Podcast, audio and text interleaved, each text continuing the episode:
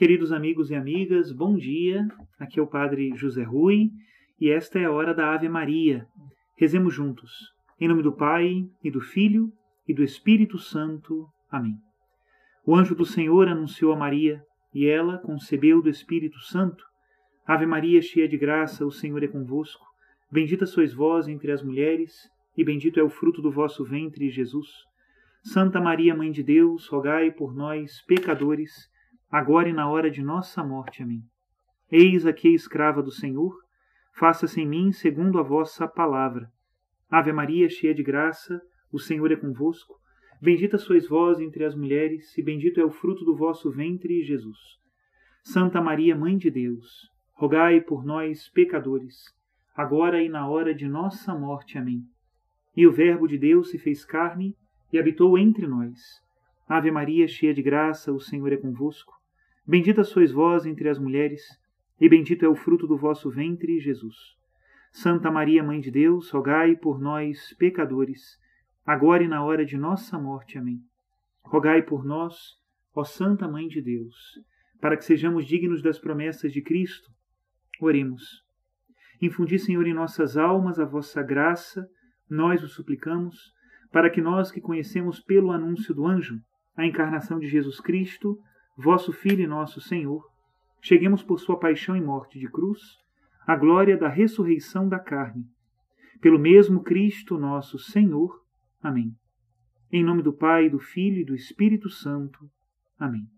Queridos irmãos e irmãs, damos continuidade então à leitura da exortação apostólica sobre a alegria do Evangelho, escrita pelo nosso querido Papa Francisco, no ano de 2013, nós estamos lendo o capítulo que fala sobre evangelizadores com o Espírito.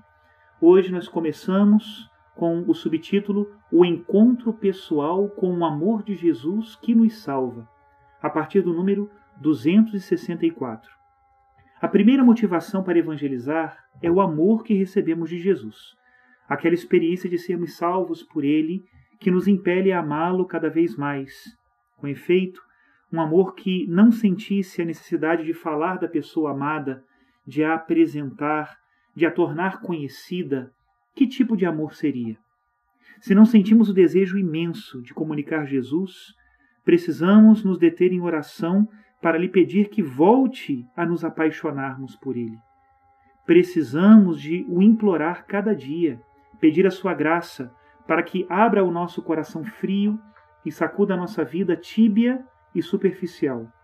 Colocados diante dele com o coração aberto, deixando que ele nos olhe, reconhecemos aquele olhar de amor que descobriu Natanael no dia em que Jesus se fez presente e lhe disse: Eu te vi quando estavas debaixo da figueira.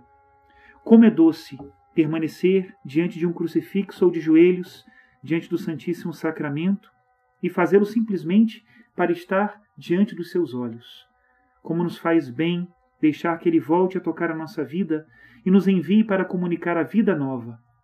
Então acontece que, em última análise, o que nós vimos e ouvimos, isto anunciamos, como diz o apóstolo São João.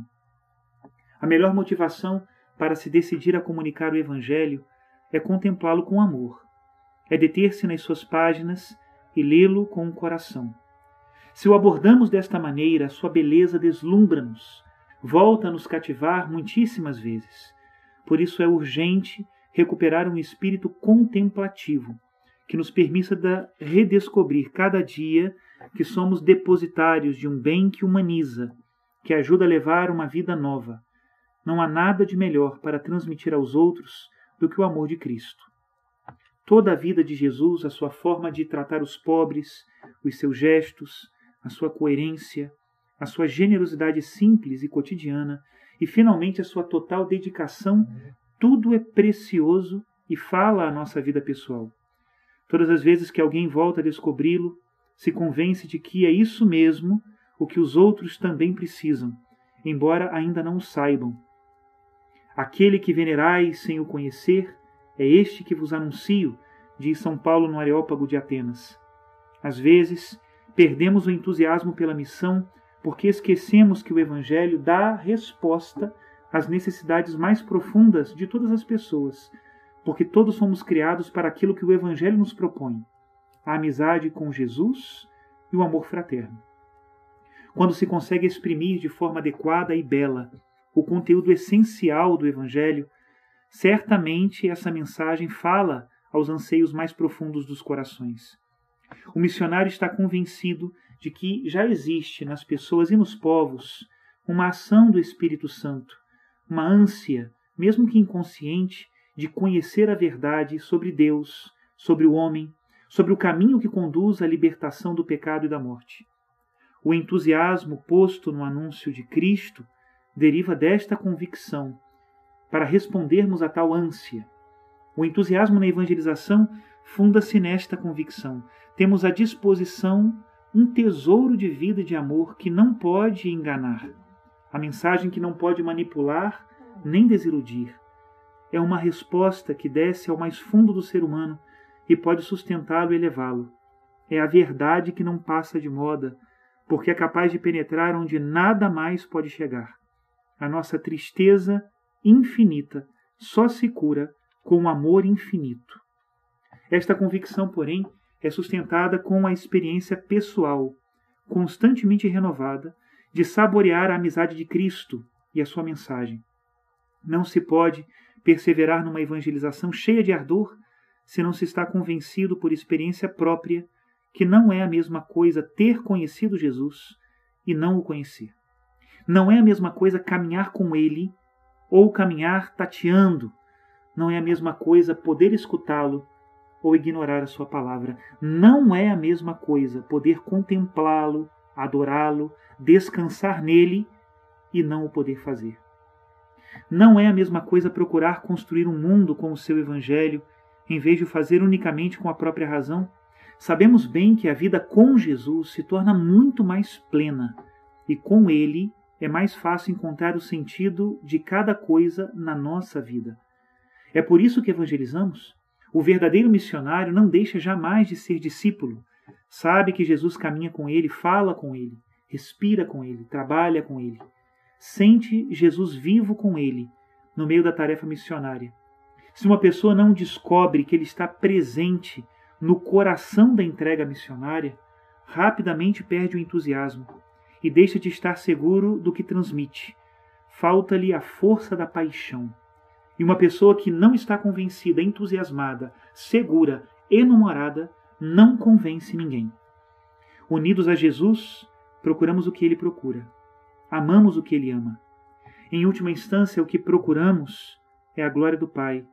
Vivemos e agimos para que seja prestado louvor à glória de Sua graça, como diz São Paulo aos Efésios.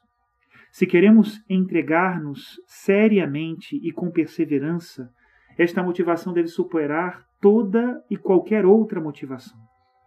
O movente definitivo, mais profundo, maior, a razão e o sentido último de tudo é este: a glória do Pai que Cristo procurou durante toda a sua existência ele é o Filho eternamente feliz com todo o seu ser no seio do Pai.